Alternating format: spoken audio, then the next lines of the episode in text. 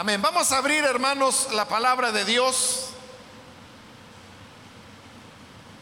Y lo vamos a hacer en la segunda carta de Pedro, capítulo número 2. La semana anterior leímos algunos versículos que no logramos completar por causa del tiempo. De manera que vamos a retomar algunos de ellos para la enseñanza de este día. Dice entonces segunda de Pedro capítulo 2 versículo número 4 en adelante.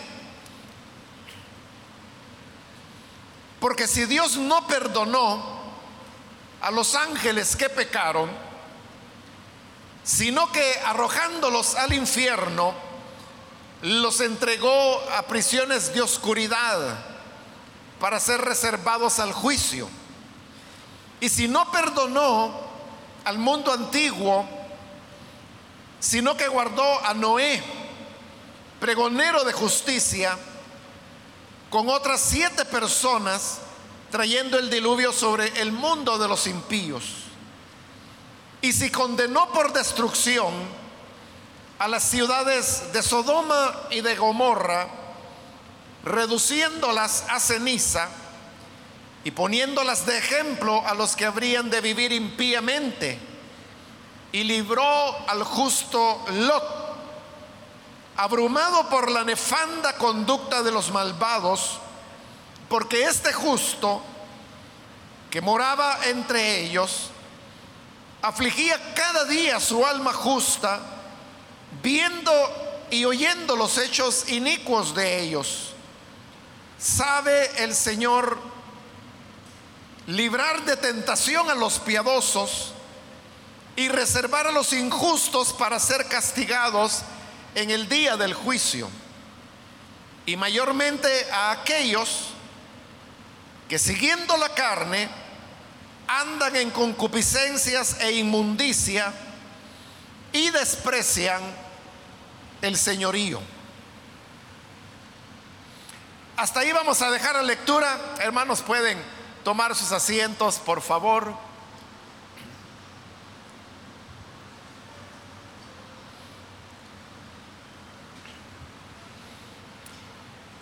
Hermanos, recordarán que la semana anterior cubrimos los primeros versículos de este capítulo 2, donde la carta eh, advierte sobre que no solamente hay profetas de Dios que hablan inspirados por el Espíritu Santo y cuya palabra dice la parte final del capítulo 1, hacemos bien en estar atentos, sino que también hay falsos profetas y falsos maestros acerca de los cuales debemos tener mucho cuidado y guardarnos de sus enseñanzas. Precisamente hablando de estos falsos profetas y maestros, es que se desprende esta larga oración que va desde el versículo 4 hasta la mitad del versículo 10. Si usted observa, esta es una sola oración, es una oración larguísima, que como le digo, comienza en el versículo 4 y va a terminar hasta la mitad del versículo 10, donde finalmente encontramos un punto. Porque en todo el versículo 4, 5, 6, 7, 8, 9 no hay punto. Es hasta ahí a la mitad del versículo 10. Hasta ahí termina la frase que comienza en el versículo 4. Por eso es que yo me detuve en la lectura justamente a la mitad del versículo 10, porque solamente vamos a examinar esa frase. Ahora, como acabo de decirle, es una frase muy larga. Y no solamente es una frase larga, sino que lleva muchas subordinadas. Se le llama, hermanos, subordinadas a aquellas oraciones que dependen de otra que se ha dicho inicialmente. En este caso, en el versículo 4 comienza diciendo, porque si Dios no perdonó a los ángeles que pecaron, sino que arrojándolos al infierno los entregó a prisiones de oscuridad para ser reservados al juicio. O sea, sobre esa fase, frase debería haber una conclusión. Porque usted puede ver que es una frase condicional, porque dice, si Dios no perdonó a los ángeles, es una frase condicional porque está condicionando que Dios no perdonó a los ángeles. Entonces, si no los perdonó, eso tiene que traer una conclusión. Pero usted puede ver que no hay conclusión, sino que en el versículo 5 dice, y si no perdonó al mundo antiguo. Es decir, que sobre una frase condicional ahora está agregando otra, porque otra vez está poniendo una condición. Y es que si no perdonó al mundo antiguo, entonces, por ser otra condicional, esta es una frase subordinada a la anterior. Y así va acumulando oraciones subordinadas que al mismo tiempo son condicionales.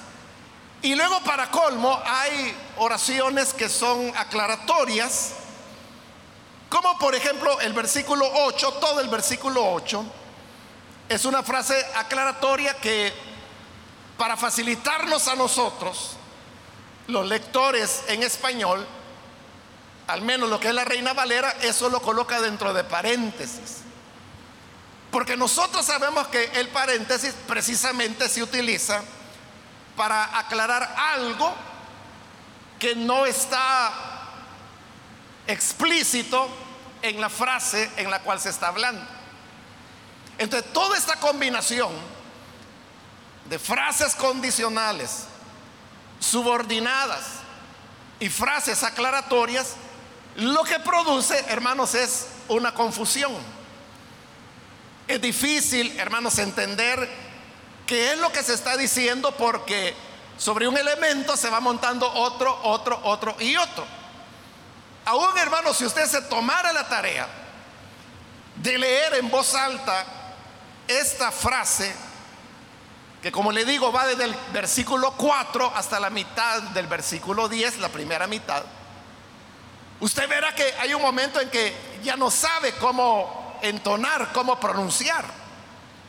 Porque uno pierde el hilo, porque es tan larga la frase que uno entonces ya ni sabe cómo, a dónde hacer las fuerzas a leer en voz alta.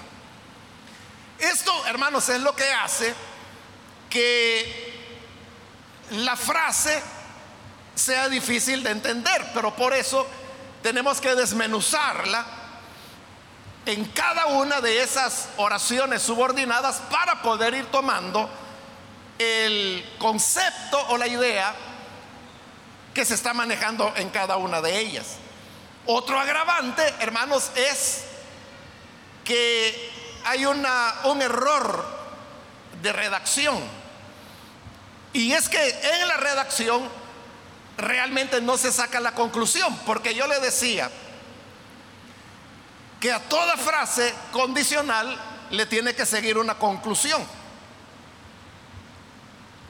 En este momento yo puedo decir una frase condicional. Por ejemplo, si hoy es miércoles, o sea, pero estoy condicionando a que si hoy es miércoles. Pero al decir, si hoy es miércoles, usted se queda, porque usted sabe que no he terminado la frase. Porque simplemente he dicho una condicionante. Si hoy es miércoles, ajá, ¿qué? yo tengo que poner una conclusión. Puedo decir, por ejemplo, si hoy es miércoles, es porque mañana es jueves. Y entonces ahí cierro la, la condicionante, ¿no? Porque expongo la condicionante, pero luego la conclusión. El problema es que aquí no es una condicionante, sino que son varias. Mire por ejemplo el versículo 4. Ahí dice, si Dios no perdonó a los ángeles. Mire el 5, si no perdonó al mundo antiguo. Mire el 6, si condenó por destrucción a las ciudades de Sodoma y Gomorra. Pero todas estas son condicionales. Y todas están demandando que se le haga un cierre. Pero el cierre no aparece. Bueno, sí aparece, pero lo que sucede es que allí es donde precisamente está el error de redacción. El cierre es el versículo 9. Pero entonces vea, usted va a captar dónde está el error. Volvamos a ver las condicionales. Dice el 4. Si Dios no perdonó a los ángeles. El 5. Si no perdonó al mundo antiguo.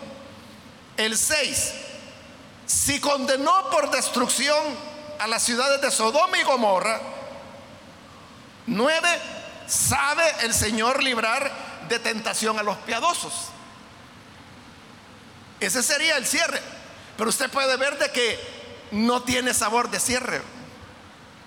O sea, uno no siente que a todas esas condicionantes que se han mencionado se le esté dando la conclusión. Porque hay un error en la redacción y el error es que utiliza ese verbo, sabe el Señor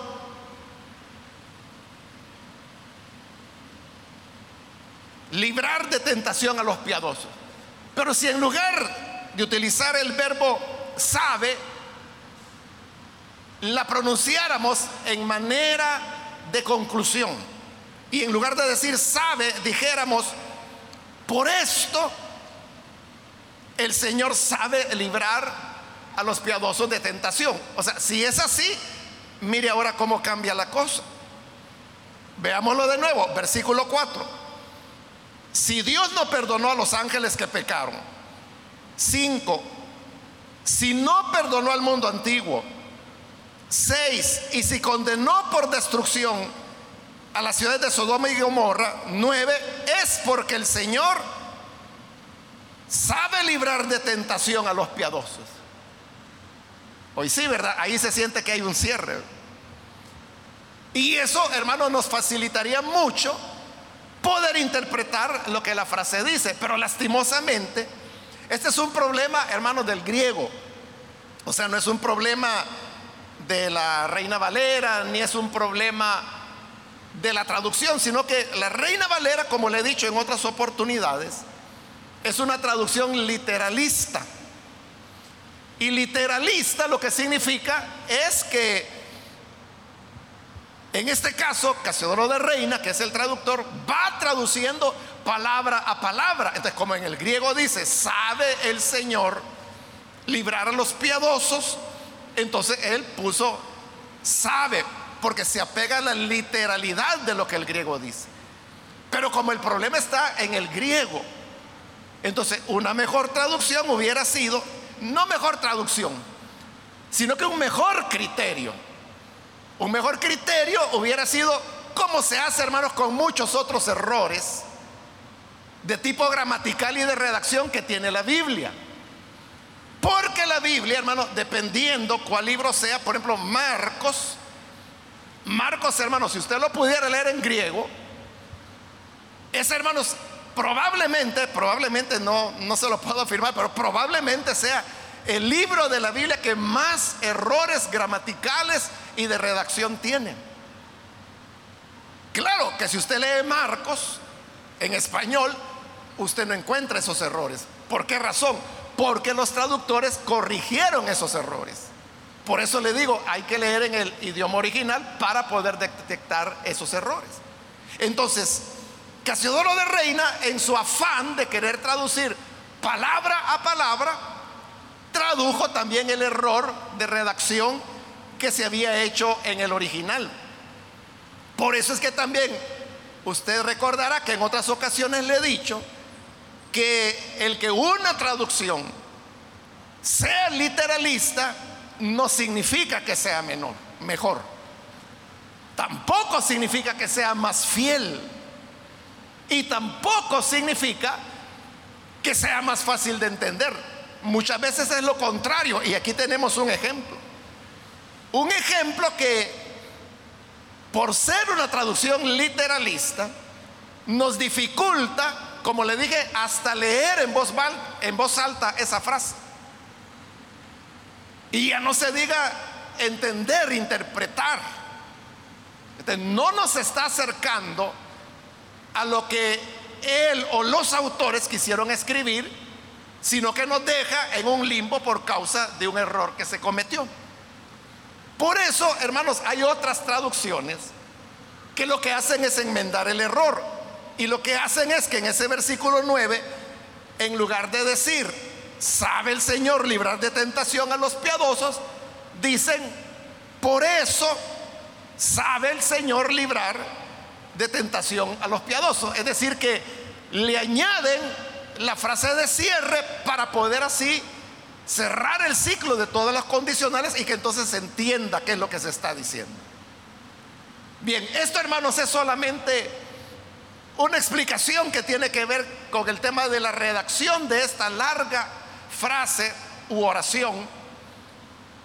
No sé si le estoy aclarando o lo estoy confundiendo más, pero estoy tratando de explicar ¿Cómo podemos hacer para entender mejor lo que la carta dice allí en ese pasaje? Bien, habiendo ya hermanos hecho esa aclaración, quiero ahora hacerle un recordatorio, un recordatorio que lo vimos en la introducción a Segunda de Pedro. Y es que le dije que Segunda de Pedro reproduce muchos de los contenidos de la carta de Judas. O sea, segunda de Pedro, evidentemente, toma muchos elementos de la carta de Judas. Y esa era una de las, de las claves, podríamos decir, que nos ayuda a situar en el tiempo de cuando es que segunda de Pedro fue escrita. Entonces, en esta larga oración, aquí tenemos varias referencias que se está haciendo y que han sido tomadas de la carta de Judas. La primera referencia es, hermanos, acerca de los ángeles que han caído. Usted puede comparar este versículo 4 y leer la carta de Judas y va a encontrar de que es un paralelo. El otro paralelo es la referencia que se hace a las ciudades de Sodoma y de Gomorra. Y el tercer paralelo está ya en el versículo 10 cuando habla de aquellos que siguiendo la carne, dice, andan en concupiscencia e inmundicia y desprecian el señorío.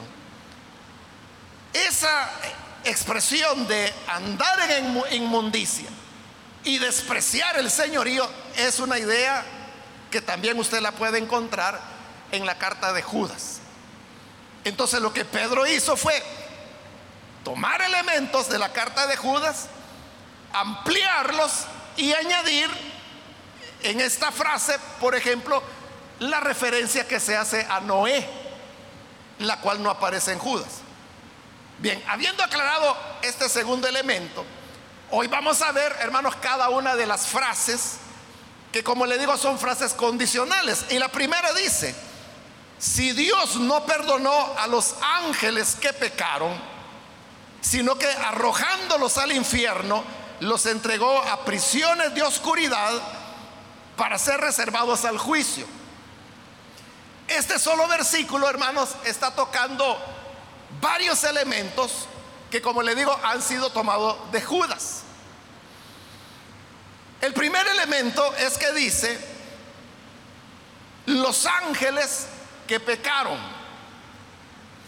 Esto, hermanos, nos remite a lo que fue la rebelión original de Satanás, todavía el ser humano no había sido puesto sobre la tierra, pero sabemos que Satanás se convierte precisamente en Satanás, que significa adversario, cuando se levanta para adversar a Dios.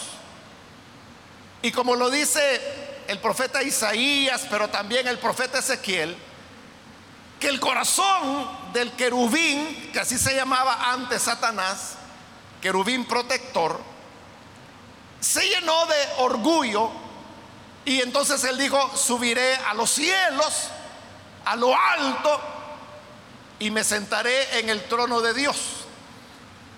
En ese afán de revelarse, hubo un porcentaje de los ángeles que siguieron al querubín protector en esa rebelión.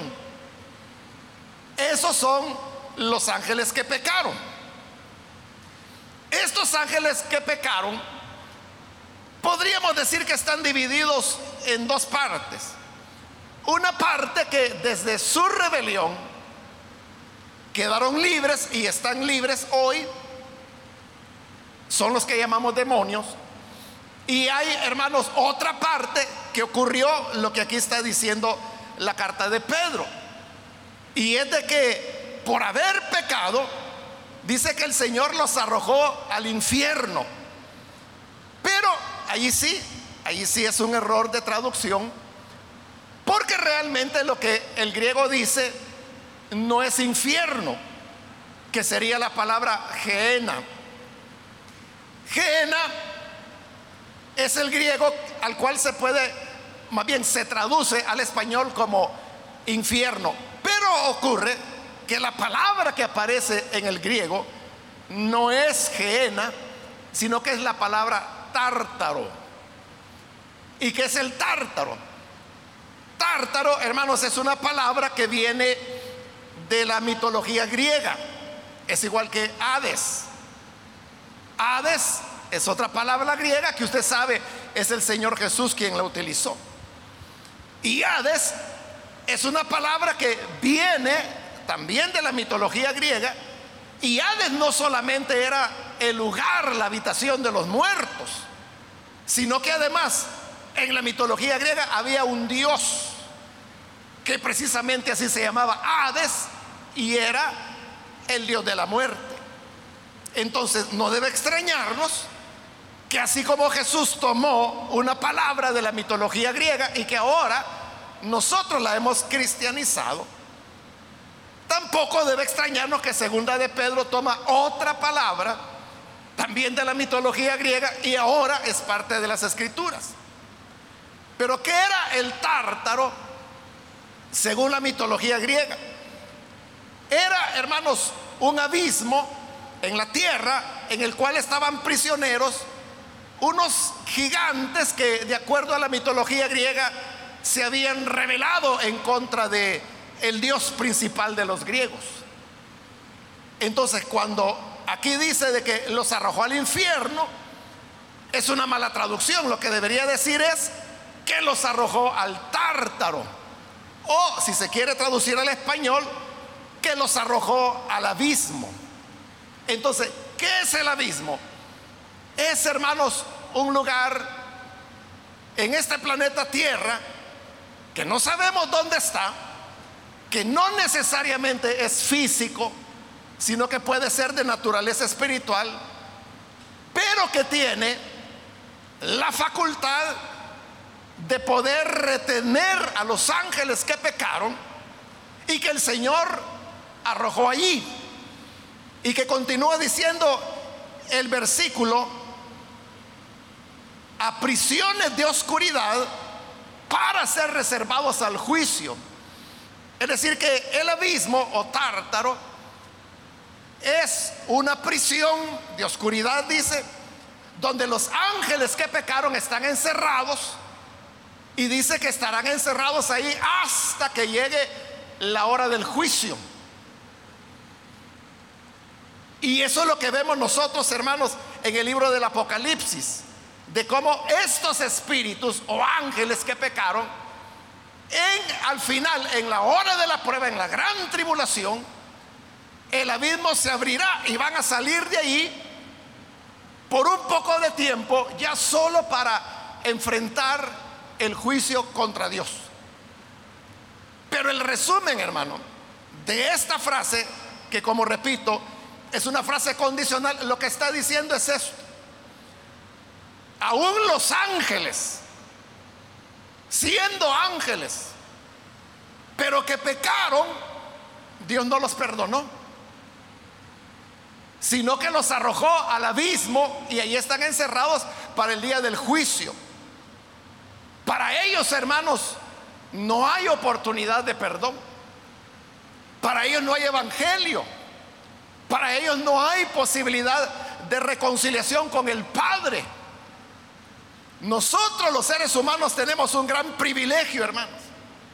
Y es de que, aunque también pecamos, como esos ángeles pecaron, pero para nosotros, Dios en su bondad y a través del sacrificio de su Hijo, nos ha abierto una puerta de oportunidad de perdón y de reconciliación con Él. Eso no existe para los ángeles. Si usted alguna vez, por curiosidad, se ha preguntado, ¿y alguna vez Dios irá a perdonar a Satanás? La respuesta es no. No porque para Satanás, y aquí lo estamos leyendo, y para los ángeles que le acompañaron, los ángeles que pecaron, dice que Dios no los perdonó sino que para ellos está reservado el juicio y por eso están en prisiones de oscuridad, esperando que llegue ese momento de su sentencia definitiva. Entonces la enseñanza que el versículo quiere dar es de que hay que tener cuidado con los falsos maestros y los falsos apóstoles o falsos profetas, que es a los que se hace referencia en este capítulo 2 y que cubrimos la semana anterior. Entonces dice, tengan cuidado, no les anden poniendo oído a lo que estos falsos dicen, porque Dios no perdonó a los ángeles, siendo ángeles, no los perdonó. Cuidado, porque entonces nosotros también podríamos ser abandonados por el Señor. Versículo 5 va a la siguiente condicional.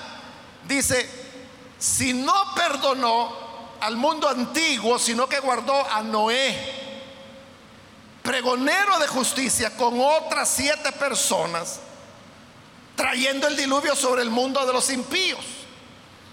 Aquí nos remite al libro de Génesis y es una historia, hermanos, que nos es familiar, es la historia del diluvio. La Biblia dice que la tierra se había llenado de corrupción y de violencia. Y que por ese motivo Dios decidió enviar las aguas del diluvio. Al enviar las aguas del diluvio, toda vida fue cortada de la tierra. La raza humana a la cual se le llama antidiluviana, porque son los que vivieron antes del diluvio, todos ellos perecieron. Y aquí está diciendo que solamente sobrevivieron ocho personas. Noé, pregonero de justicia, y siete más. Y todos los demás, dice, vino el diluvio sobre el mundo de los impíos. Los demás que eran impíos fueron raídos por el diluvio. Entonces, ¿cuál es la enseñanza que esta segunda condicional nos quiere dar. Lo que nos está enseñando es otra vez lo mismo. Que Dios no se va a quedar de brazos cruzados frente al pecado. Y así como Él castigó a los ángeles que pecaron, también pecó a la humanidad antidiluviana por haber pecado contra el Señor, como lo dice Génesis, porque se llenaron de corrupción y de violencia. Pero aquí introduce un elemento nuevo que luego va a llegar ya, va a ser mencionado en la conclusión.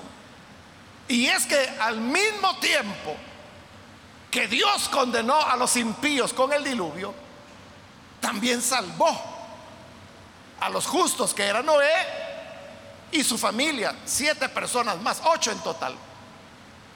Entonces ahí hay una verdad. Y es que Dios sabe distinguir entre los que son rebeldes a Él, los impíos o pecadores, de los que son justos y los que viven para agradarle a Él. Entonces, para el que se revela, la muerte. Pero para el que es fiel al Señor, la salvación. Versículo 6, vamos con la tercera condicional. Y si condenó por destrucción a las ciudades de Sodoma y de Gomorra, reduciéndolas a ceniza y poniéndolas de ejemplo a los que habían de vivir impíamente, y libró al justo Lot, abrumado por la nefanda conducta de los malvados. Y aquí viene la aclaración del 8, porque este justo que moraba entre ellos, afligía cada día su alma justa, viendo y oyendo los hechos inicuos de ellos. Entonces, el tercer elemento, otra vez es tomado de Génesis, el capítulo 19, que es donde se nos narra la manera como las ciudades de Sodoma y de Gomorra fueron destruidas a causa de su pecado. Pero nuevamente, igual que en el diluvio, que mientras las aguas del diluvio destruyeron a los malvados, pero esas aguas hicieron flotar el arca en el cual fue salvado Noé y su familia. Igual en Sodoma y Gomorra, mientras el fuego y azufre que cayó del cielo, según dice el relato, y redujo, dice Pedro, las ciudades a ceniza y con ella todos los impíos. Sin embargo, Lot y sus dos hijas fueron salvadas. ¿Y por qué Lot se salvó? Allí dice, porque Lot era justo. Si uno lee, hermanos, el libro de Génesis y lee la historia de Lot en Sodoma y Gomorra, usted va a ver que no hay muchos elementos por los que uno pueda decir que Lot era justo. Aparte de que Lot era pariente de Abraham, pero por todo lo demás, Lot se había ido a vivir a Sodoma y a Gomorra. Lot participaba de la vida cívica de estas ciudades. Entonces no se le ve que tenga mucho de justo. Por eso es que viene la frase aclaratoria en el versículo 8, donde va a explicar por qué él era justo. Dice, porque este justo que moraba entre ellos, o sea, es cierto que ahí moraba en estas ciudades, pero afligía cada día su alma justa viendo y oyendo los hechos inicuos de ellos. Este es un aspecto que el libro de Génesis no relata porque no hace mención de ello. Pero lo sabemos, hermanos, precisamente porque esta carta de Pedro lo está mencionando. Entonces vea, otra vez tenemos lo mismo, un juicio que viene sobre los malos, pero juicio del cual Dios salva a los justos, en este caso Lot y su familia. Entonces, tenemos tres ejemplos. El primero es de los ángeles que pecaron y para ellos no hay perdón, pero fueron castigados por causa de su pecado.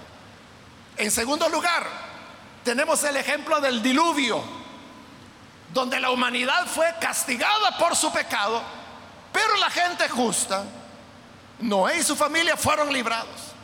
El tercer ejemplo, Sodoma y Gomorra, donde fueron consumidos por el fuego del cielo, pero el justo, Lot, fue librado. Entonces, sobre la base de estos ejemplos, hoy viene la conclusión que es el versículo 9. Y el versículo tendría que decir, por eso es que sabe el Señor librar de tentación a los piadosos y reservar a los injustos para ser castigados en el día del juicio. Hoy sí cobra sentido. Hoy sí podemos entender qué es lo que esta larga frase está tratando de decirnos, aunque todavía no ha terminado la frase. Pero al menos hasta ahí, al, hacer la corrección del error en la redacción, al hacer la traducción adecuada, entendemos que lo que nos está diciendo es que así como en el pasado, Dios castigó a los malos como castigó a los ángeles, como castigó a la humanidad antidiluviana, como castigó a los pobladores de Sodoma y Gomorra, pero también salvó a los justos como Noé y su familia, Lot y su familia. Entonces hoy podemos concluir que Dios sigue haciendo lo mismo. Porque Dios no ha cambiado. Allá Hebreo dice que Él es el mismo ayer, hoy y por los siglos. Por lo tanto, la conclusión es, por eso podemos decir que el Señor va a librar de tentación a los piadosos. Si usted anda en vida recta, si usted lleva una vida piadosa delante de Dios, hermano, no lo va a alcanzar el juicio, no le va a alcanzar ni el diluvio, ni el fuego, ni la gran tribulación, ni el anticristo, porque el Señor sabe librar a los suyos, sabe librar a los piadosos. Amén. Eso nos da confianza. Pero por el otro lado, estos ejemplos de la Biblia también nos enseña que dice, que Dios sabe reservar a los injustos para ser castigados en el día del juicio. Es decir, no habrá un malo, un injusto que se pueda librar. Todos serán castigados, pero dice, en el día del juicio. ¿Y cuándo será el día del juicio? Eso puede ser en diferentes momentos. Para la generación antidiluviana fue cuando vino el diluvio. Para los moradores de Sodoma y Gomorra fue cuando cayó fuego del cielo. Entonces, para cada persona, para cada injusto, hay un día del juicio. Puede ser variada la fecha, aunque hay un juicio final, ¿verdad? Pero hay juicios que no son el final, como el diluvio, como el fuego que cayó sobre las ciudades del valle. Pero que llegará el juicio, llegará. Los injustos no podrán salvarse, les va a llegar. Y mayormente, dice el versículo 10, y está así en la, el cierre, el final de la oración, mayormente aquellos que siguiendo la carne andan en concupiscencia e inmundicia y desprecian el señorío. Entonces, los que van a salir peor y los que van a recibir más el juicio de Dios son aquellos que andan en la carne, que andan haciendo maldad, que andan actuando, hermanos, con mal corazón, haciendo daño a las otras personas, ofendiendo a Dios, lastimando, hiriendo, calumniando, mintiendo, robando etcétera. A ellos les va a ir peor. A los que andan siguiendo la carne y luego dice despreciando el señorío. El señorío tiene que ver, hermanos, con las autoridades, las personas que están arriba de nosotros.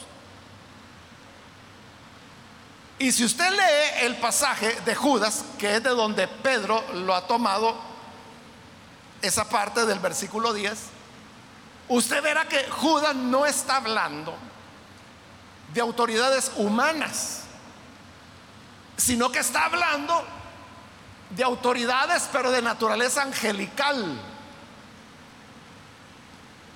Es un oponerse a las autoridades, pero angelicales, al punto que dice que estas personas que no respetan a las autoridades angelicales, llegan al extremo de que blasfeman en contra de esas de esas fuerzas espirituales.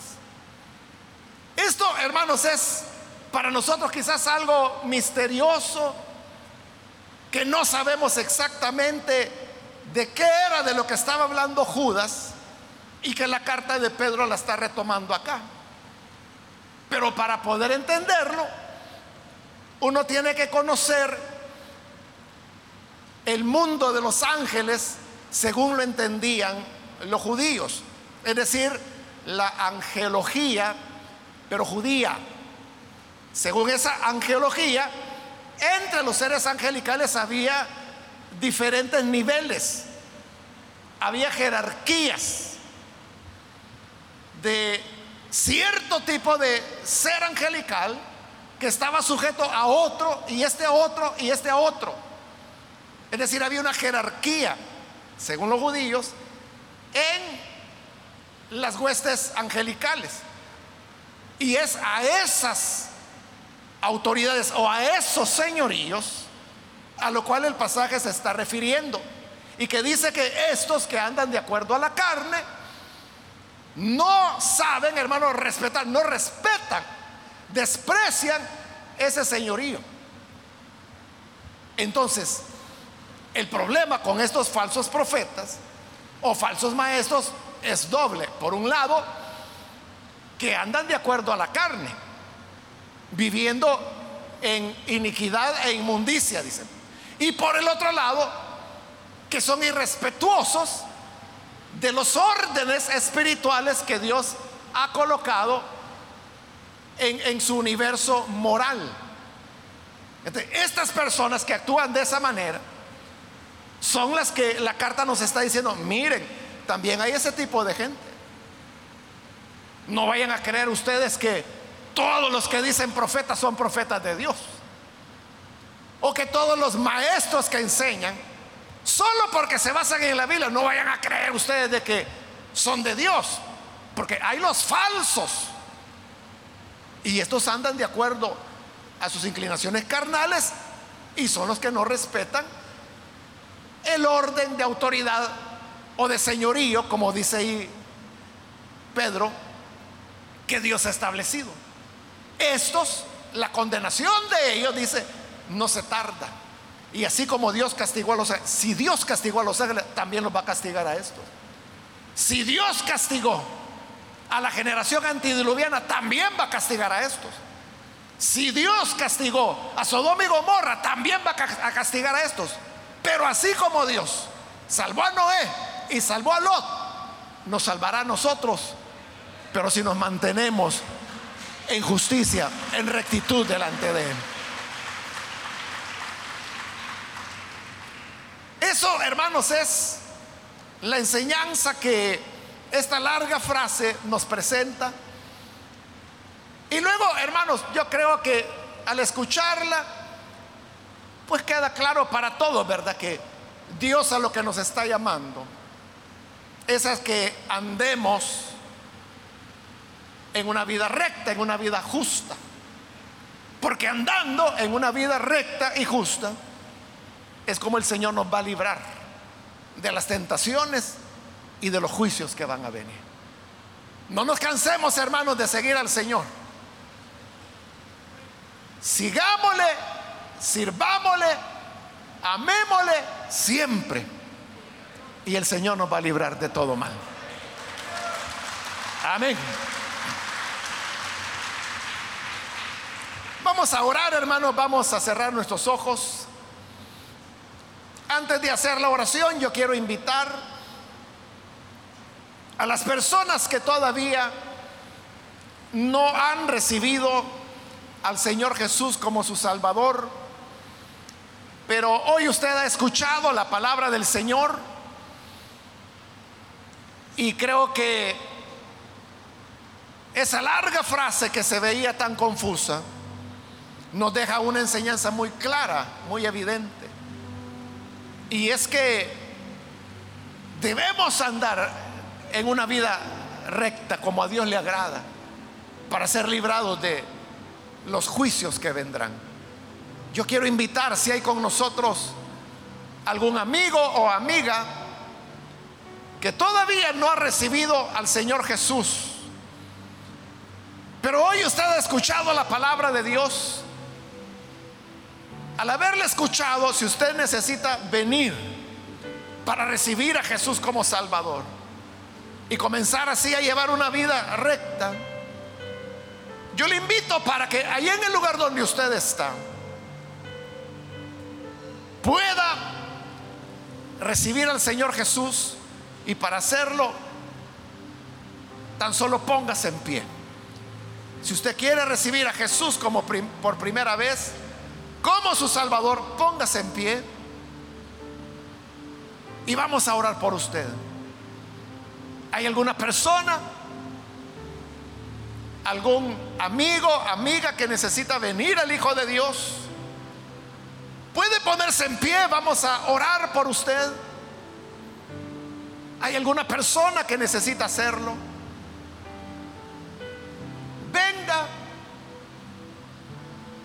Hoy es el momento oportuno. Noé entró al arca y se salvó. Lot salió cuando los ángeles le dijeron y se salvó. Hoy usted venga a Cristo y se salvará de lo que viene sobre este mundo. ¿Quiere salvarse? Póngase en pie. Reciba al Señor Jesús como Salvador. Queremos orar por usted. Por eso le pedimos ponerse en pie porque queremos saber si hay alguien que necesita recibir a Jesús. Y así vamos a orar por usted. ¿Hay alguna persona que lo hace? También yo quiero invitar si hay algún hermano o hermana que se ha alejado del Señor, pero hoy necesita reconciliarse. Póngase en pie, ahí en el lugar donde se encuentra necesita reconciliarse con el Hijo de Dios, hágalo hoy. Hoy es un momento hermoso que Dios nos da, la oportunidad de tener una vida reconciliada con Él. Póngase en pie. Hago ya la última llamada. Si hay alguien que necesita venir al Señor por primera vez o necesita reconciliarse, puede ponerse en pie. Muy bien, de este lado hay una persona, que Dios la bendiga. Si hay alguien más, aproveche, porque esta es ya la última llamada que he hecho y vamos a orar. ¿Hay alguien más?